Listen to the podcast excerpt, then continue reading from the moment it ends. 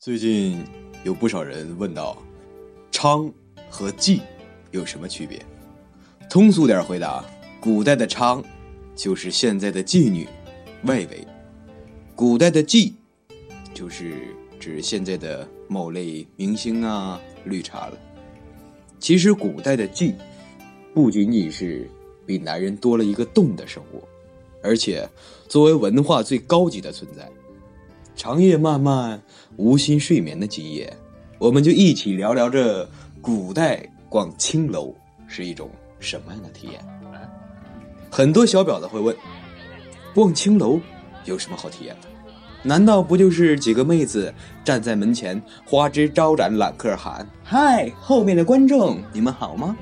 随后跟着妹子进去，然后一大排美女摆个一字阵型，随便挑一个。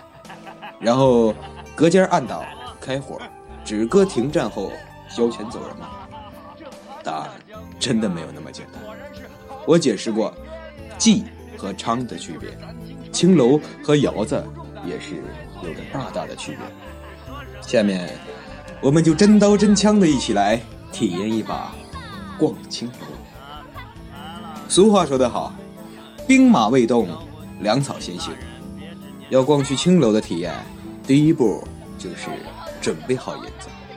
那么要准备多少钱呢？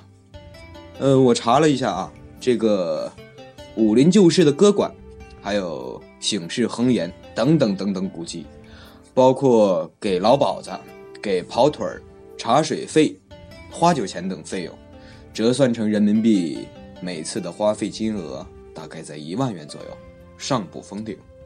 当然了。也有免费的午餐，比如说宋朝最牛逼的音乐制作人刘勇，他不仅不用花钱，而且去青楼还可以随便点，连死后的棺材钱都是小姐们出的。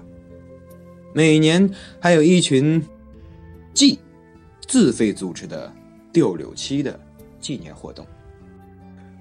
我到现在真的想说一句啊，生而当如柳三变。这第二步呢，就是过五关斩六将。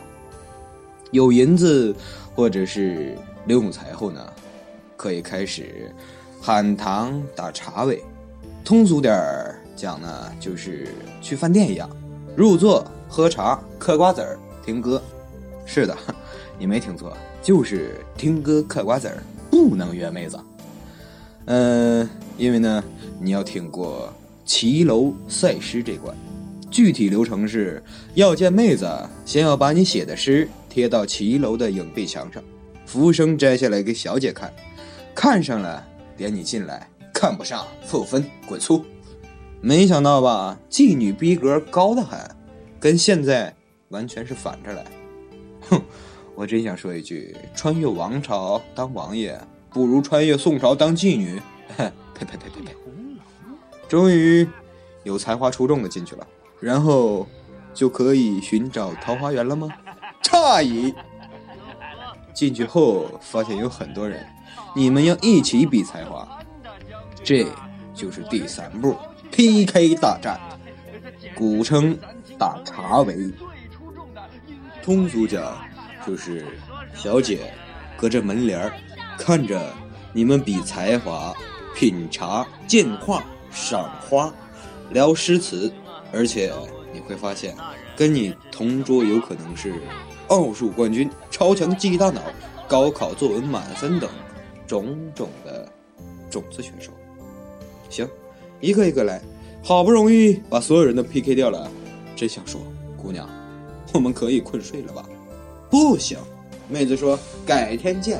你不光不能发火，而且你还得很有风度的离开。高晓松说：“历史上最快能见到青楼女子的，就是赵杰了。徽宗第一次去见的是李师师，是在快天亮的时候，凌晨四点多吧。李师师出来了，弹了一曲《平沙落雁》之类的曲子，然后就回去了。其他大部分人完全见不到小姐。但我还是很固执的认为柳郎是这一个。柳郎就是现代版的霸道总裁，一首诗词就可以让姑娘五十度灰，哼，就是那么任性。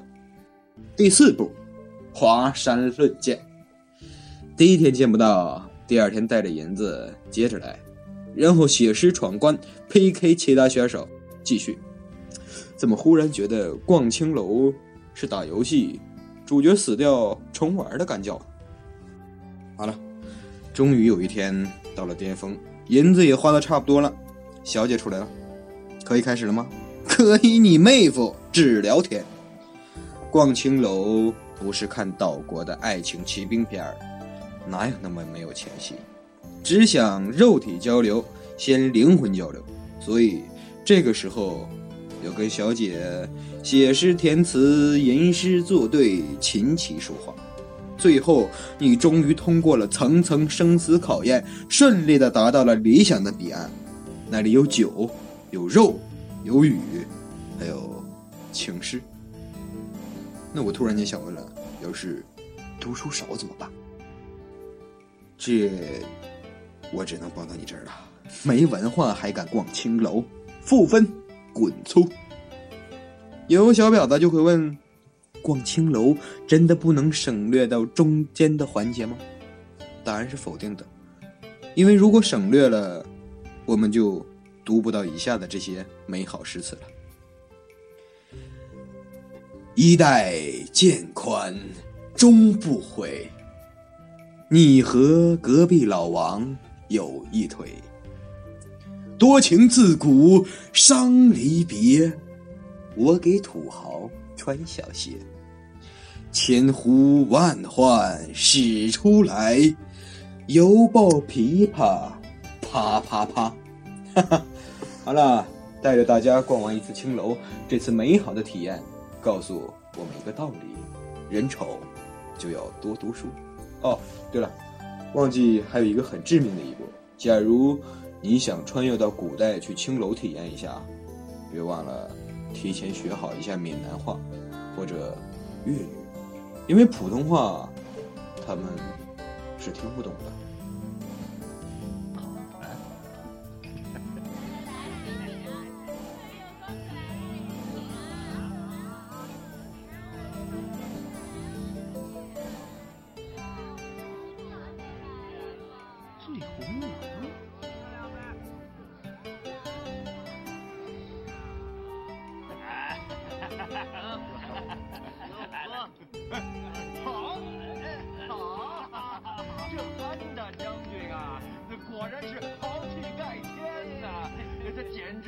南京城里最出众的英雄豪杰了！你说什么呢你？